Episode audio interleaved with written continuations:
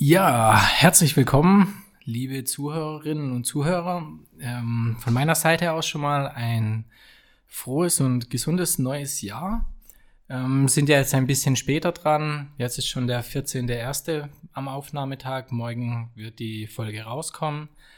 Ähm, ich hoffe, ihr seid alle gut reingerutscht und konntet die ersten Spiele schon genießen. Und von daher würde ich sagen, wir starten jetzt gleich durch. Heute habe ich ausnahmsweise die Anmoderation übernommen und mir gegenüber sitzt wie auch sonst immer Patrick. Hallo Patrick, hallo Marius. ja, das ist noch ungewohnt. Hallo Marius, ein gutes neues Jahr natürlich auch von meiner Seite. Wir begrüßen euch zurück aus unserer Winterpause.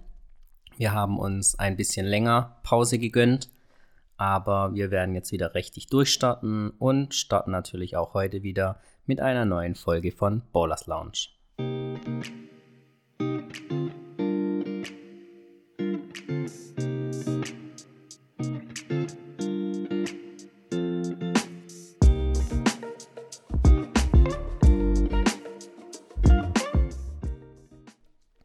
Ja, Marius, ich hoffe, du bist auch gut ins neue Jahr gestartet.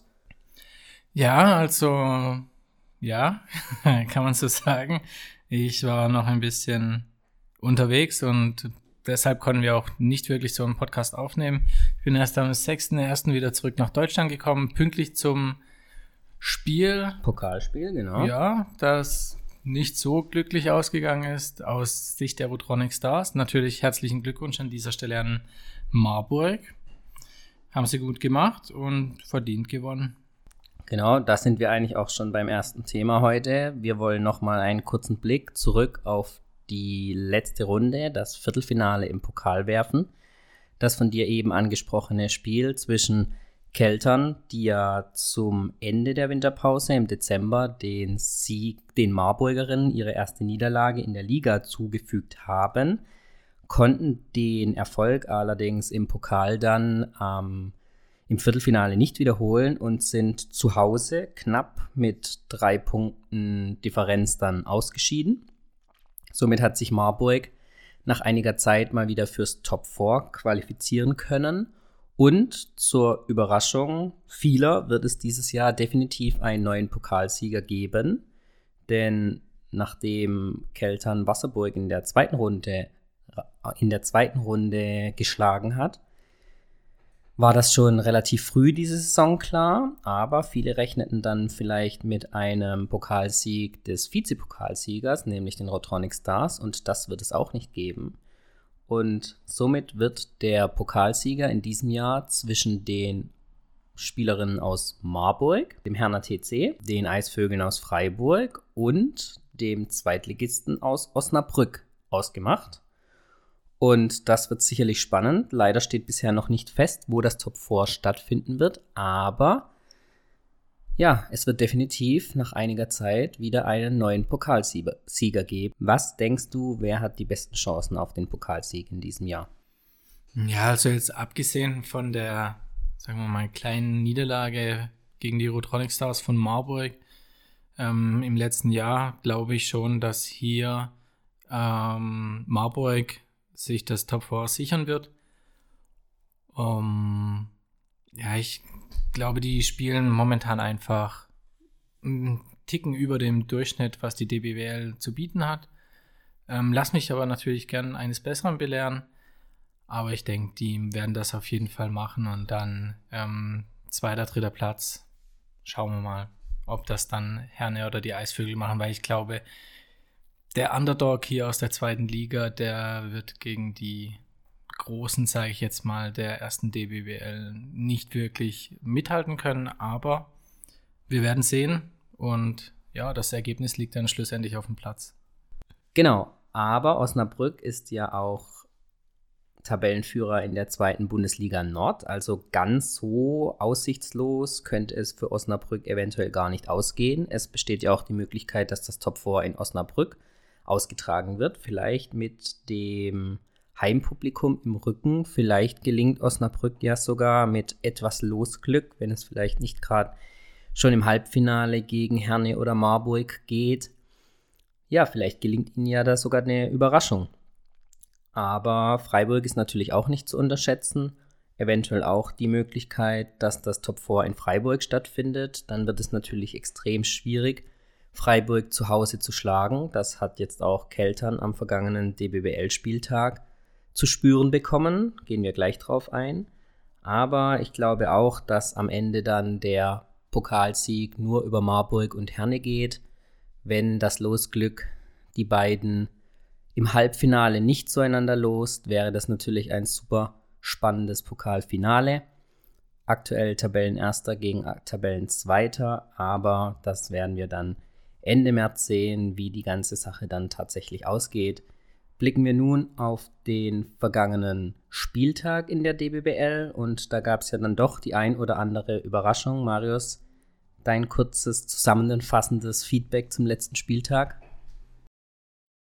Ja, also ich war leider größtenteils auch wieder unterwegs und konnte dann einen Teil vom Spiel ähm, Keltern gegen Freiburg sehen. Und ja, wie von dir angesprochen, also Freiburg zu Hause zu schlagen, natürlich unglaublich schwer. Das Publikum beflügelt hier wirklich ihre Spieler, Spielerinnen nochmal. Also die machen da richtig Feuer in der Halle also ich glaube jetzt einfach mal den Kommentatoren, die haben gesagt, dass die Halle restlos ausverkauft war. So kam es auch mal rüber. Ähm, haben sie richtig stark gemacht, die haben sich da richtig reingebissen. Extrem viele Fouls von Keltern, die hier nicht mit der kompletten Besetzung am Ende, ja, also vom Platz kann man ja jetzt nicht sagen, ist ja nicht wie beim Fußball, wo dann die Leute fehlen. Aber ähm, ja, doch, glaube zwei oder drei mit fünf Fouls dann komplett raus gewesen. Das ist schon sehr ärgerlich. Einfache Punkte wieder liegen lassen. Und ja, Freiburg hat das einfach clever gemacht und dann schlussendlich auch verdient gewonnen. Bei Keltern hat mir da einfach ein wenig der Biss gefehlt. Es war ein bisschen ideenlos teilweise gespielt. Ähm, auch wieder sehr statisch hat mir diesmal nicht sehr gut gefallen. Also da muss sich Chris was einfallen lassen, wie er hier seine Mannschaft vorantreiben kann und ja, wieder die Freude am Spielen beibringen kann. Ja, wir haben heute Morgen auch versucht, Hergenröther zu einem Statement zu bekommen. Er war nicht bereit. Spricht auch ein bisschen dafür, dass die Lage in Keltern durchaus jetzt angespannt ist. Ähm, gehen wir noch mal kurz genauer aufs Spiel ein. Das eben von dir angesprochene am Ende Thomas, Stach und Rakovic mit fünf Fouls vorzeitig auf die Bank geschickt. Weitere hohe Foulbelastungen bei Kalu und Pierre-Louis. Also er hatte schon früh mit den Fouls seiner Spielerin zu kämpfen, musste darauf dann auch die Mannschaft teilweise umstellen. Chapina hat ihr erstes Spiel für Keltern absolviert. Hier war die schnell erhoffte Verstärkung leider noch nicht vorhanden. Sie hat zwar zwei Dreier verwandelt, war am Ende dann aber nur bei 33% Trefferquote von der Dreierlinie, also nicht wesentlich eine Verstärkung in der gestrigen Partie. Gesamt nur eine Quote von der Dreierlinie bei 22%, hingegen Eisvögel bei 55%, sicherlich einer der ja, Punkte, die dann das Spiel für die Eisvögel entschieden haben. Außerdem klare Vorteile bei Freiburg, was die Rebounds angeht. Ebenso die gesamte Wurfquote aus dem Feld bei 44 Prozent. Jetzt auch nicht überragend, aber die 34 Prozent von Keltern waren natürlich nicht eines aktuell amtierenden Meisters würdig. Und da muss definitiv jetzt dann irgendwas passieren, dass die Rotronic Stars hier jetzt nicht ganz, ja, auch das ganz schwere Los vielleicht am Ende dann bekommen in der in den Playoffs. Also eine Qualifikation für die Playoffs ist sicherlich drin, das ist keine Frage, aber man möchte natürlich auch möglichst lange dabei sein und auch eventuell den Heimvorteil genießen. Da wäre es natürlich wichtig, wenn man dann auch eine bessere Platzierung in der Tabelle hat. Vor allem hat man einen kleinen Spielball vergeben mit der Niederlage. Und da kommen wir schon zur zweiten Partie, denn auch Wasserburg hat gestern vielleicht etwas überraschend gegen Salui in Salui verloren. Es war dann am Ende ganz knapp mit 63 zu 62 blieben die Punkte in Saint-Louis und hier waren es nicht mal die Neuverpflichtungen, die Saint-Louis im Januar getätigt hat, denn mit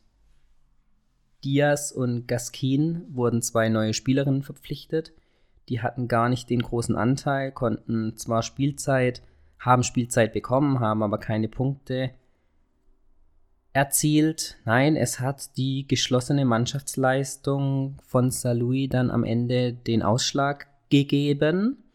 Auch wenn ein schwaches zweites Viertel mit 10 zu 23 an Wasserburg ging, hat man sich zurückgekämpft, konnte die Viertel 3 und 4 dann für sich entscheiden. Und ich habe da dann noch die letzten paar Sekunden reingeschaut. Es war nochmal super spannend. Ein später Dreier von Wasserburg hat sie nochmal auf einen Punkt rangebracht. Es war dann noch eine Sekunde zu spielen, wurde dann nochmal eine Auszeit genommen. Aber Salui hat es dann über die Zeit gebracht und hat nach langen, langen Jahren endlich mal wieder einen Heimsieg gegen Wasserburg für sich verzeichnen können. Hat damit dann auch den letzten Tabellenplatz verlassen und im vorderen Abschnitt der Tabelle hat sich eben durch die Niederlage von Wasserburg und Keltern eigentlich nicht viel geändert, außer dass der Gewinner oder einer der Gewinner des Spieltags eigentlich Marburg war, obwohl sie gar nicht gespielt haben, weil niemand zu ihnen aufschließen konnte, eben außer Herne, die ebenfalls gewonnen haben und somit aktuell Tabellenführer sind mit einer Partie mehr gegenüber den Marburgerinnen. Hier ist es jetzt an der Tabellenspitze aktuell dann so, dass sowohl Marburg als auch Herne eine Niederlage zu Buche haben. Herne eben mit den elf Siegen, Marburg mit den zehn Siegen. Gefolgt dann mit schon drei Niederlagen Wasserburg und neun Siegen und die Rotronic Stars dann auf dem vierten Platz mit sieben Siegen und fünf Niederlagen. Genau. Herne hat sich dann, wenn auch relativ schwer getan, nach drei ausgeglichenen Vierteln erst im letzten Viertel Jetzt auch nicht überragend, aber dann eben den, das kleine Quäntchen Glück mehr gegen die Flippo Baskets und bleibt somit dann eben zum aktuellen Zeitpunkt an der Tabellenspitze. Wenn wir einen Blick auf den unteren Teil der Tabelle werfen, dann, wie eben erwähnt, konnten die St. Louis Royals den letzten Tabellenplatz verlassen nach dem Sieg. Dem auch geschuldet, dass Eintracht Braunschweig relativ deutlich zu Hause äh, in Chemnitz verloren hat mit 90 zu 69. Viele Punkte von Chemnitz. Man hat dann schon gemerkt, dass im letzten Viertel etwas bei Chemnitz das Tempo rausgenommen wurde. Das konnte dann Braunschweig für sich entscheiden. Aber Braunschweig zum jetzigen Zeitpunkt auf dem letzten Tabellenplatz. Eine mittlerweile ausgeglichene Statistik mit sechs Siegen und sechs Niederlagen hat Hannover, die zu Hause gegen die Excite Angels gewinnen konnten. 72 zu 57 hieß es da am Ende. Ungefährdeter Sieg hier von Hannover war eigentlich nur spannend, naja, relativ spannend bis zum Halbzeitpfiff. Dann gab es einen kurzen Zwischensprint von Hannover. Ein 27 zu 12 im dritten Viertel war dann schon die Vorentscheidung. Da hat man dann auch in etwas das Tempo rausgenommen und sich dann ein 16 zu 18 im letzten Viertel gegönnt, aber ungefährdeter Heimsieg für Hannover.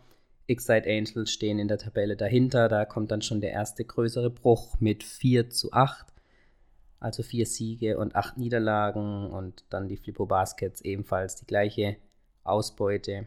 Und dann eben Chemnitz und Salui mit 3 zu 9 und Tabellenschlusslicht Braunschweig mit 2 zu 9.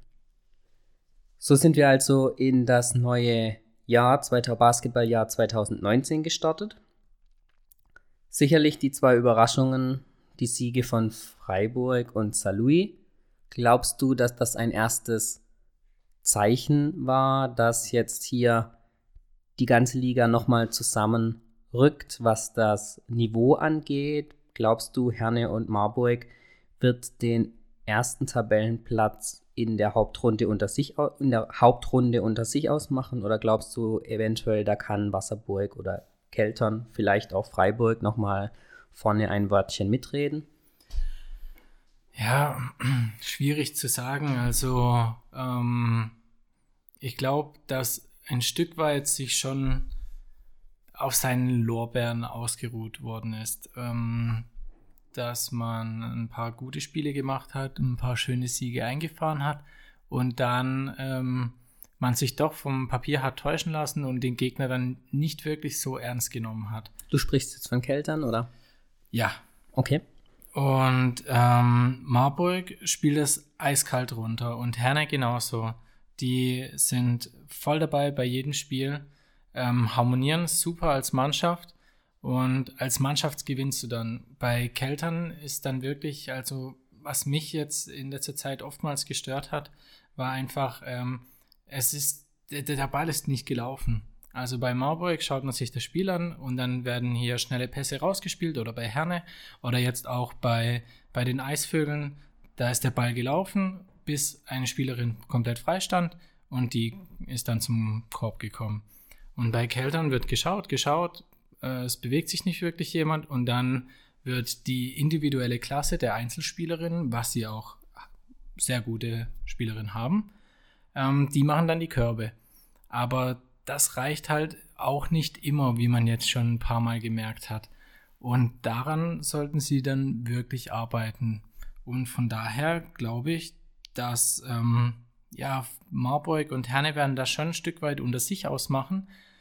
Aber ich glaube, wenn die Eisvögel, so wie sie jetzt spielen, daraufhin noch ein bisschen aufbauen, dann ähm, können die schon ganz schön ernster Gegner werden und auch hier nochmal ein Stückchen in der, in der Tabelle hochrücken. Aber ist natürlich schwierig zu sagen. Es kommen noch einige Spiele und ja, ein paar schöne Partien stehen uns noch bevor. Von daher, ja. Aber ich denke schon, dass Marburg und Hernes sich das nicht nehmen lassen und ihren, ihren Riemen weiter runterspielen werden. Aber ich lasse mich gern eines anderen belehren. Von daher, das ist mal so meine persönliche Meinung. Wie siehst du das Ganze, Patrick?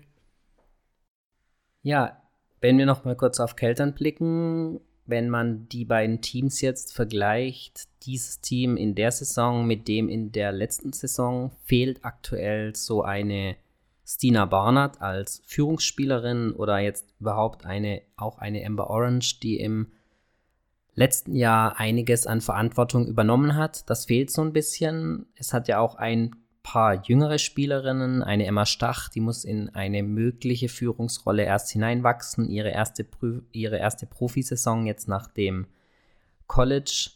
Da kann man natürlich noch nicht sofort erwarten, dass sie hier eine Mannschaft mit sich reißt, auch wenn sie jetzt am vergangenen Spieltag eine der besten noch war auf Seiten der Rotronic Stars. Aber ich bin diese Saison etwas enttäuscht von Markovic und Thomas. Die konnten ihr gesamtes Potenzial noch nicht so abrufen. Auch eine Kim Pierre-Louis die man aus den vergangenen Jahren dann doch stärker in Erinnerung hatte, hat immer sehr, sehr früh mit Fouls zu kämpfen. Die Gegner sind sehr gut auf sie eingestellt. Ähm, sie weiß sich dann häufig nur eben mit einem Foul zu wehren und das ist dann relativ schwierig auch mit einer schnellen Foulbelastung sie dann auf dem Parkett zu lassen.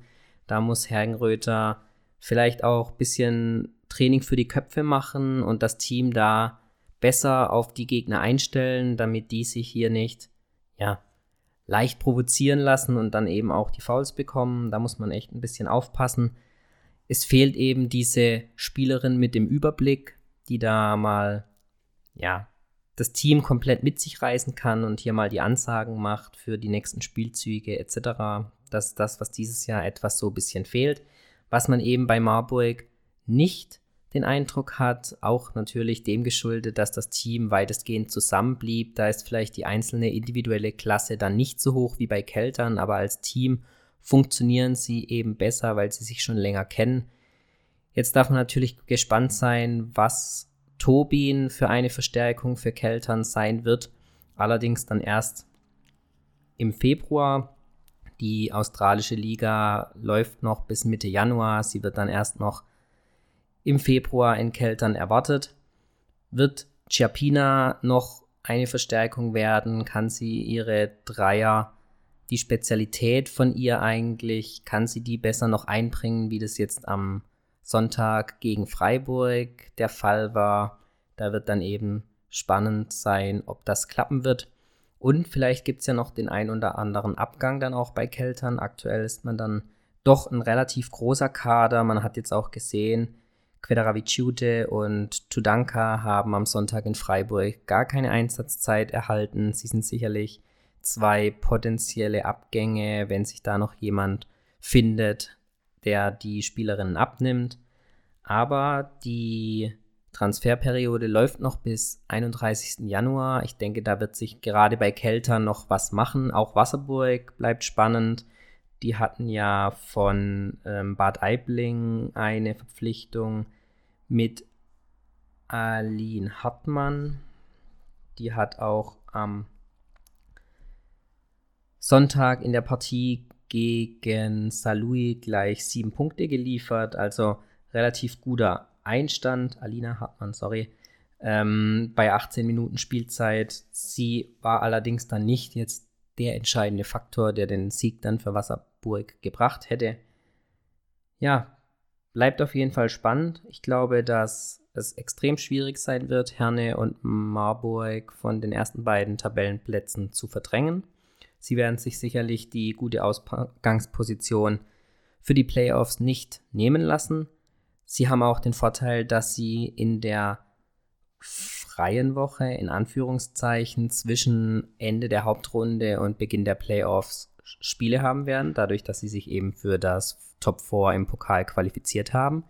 Das wird dann zum Beispiel Keltern und Wasserburg nicht der Fall sein. Da hat man also ein spielfreies Wochenende, was sicherlich so kurz vor den Playoffs dann nicht ganz optimal ist. Da wäre der Spielrhythmus wichtig für die Teams, aber da wird es dann eben drauf ankommen, wie die Trainer oder die Trainerinnen ihre Mannschaft einstellen können, wie sie sie auch dann nochmal für die Playoffs motivieren können und ähm, ob man dann vielleicht eine Überraschung bekommt in den Playoffs. Vielleicht wird es ja in diesem Jahr dann gar nicht einen Meister geben, der in der Hauptrunde ganz, ganz vorne mitgespielt hat. Man kann auch vom achten Platz aus noch deutscher Meister werden. Das ist eben das Spannende, was die Playoffs mit sich bringen. Es wird definitiv spannend bleiben bis zum Ende. Und ich glaube, wir werden sicherlich noch die ein oder andere Überraschung miterleben, aber man sollte auch jetzt ein Wasserburg oder ein Kelter noch nicht abschreiben. Die Saison ist noch lang und am Ende kackt die Ente. so sieht's aus. Und die Eisvögel dürfen wir natürlich auch nicht abschreiben. Genau. Von daher, ja, es bleibt eine richtig spannende Sache. Und ja, wir freuen uns, dass ihr uns da mit uns durch begleitet. Und ja, vielleicht muss die andere Mannschaft oder das andere Team mit einem Miracle Morning starten, um hier zu gewinnen. Wer weiß, bei dem einen hilft es, beim anderen nicht. Dann holt man vielleicht auch mal drei Sterne statt null. Wir sind gespannt. Wir würden uns freuen, wenn ihr uns nochmal Feedback geben würdet. Was würdet ihr euch vorstellen für die nächsten Folgen? Sollen wir nochmal Interviews einbauen? Wen würdet ihr euch wünschen als möglichen Interviewpartner, als mögliche Interviewpartnerin? Schreibt uns da gerne eine Mail oder eine Nachricht. Und dann hören wir uns demnächst wieder. Ja, diesmal mit nicht so langer Pause, versprochen. Genau. Und wir wünschen euch bis dahin spannende Spiele und bis zum nächsten Mal. Ciao. Thank you.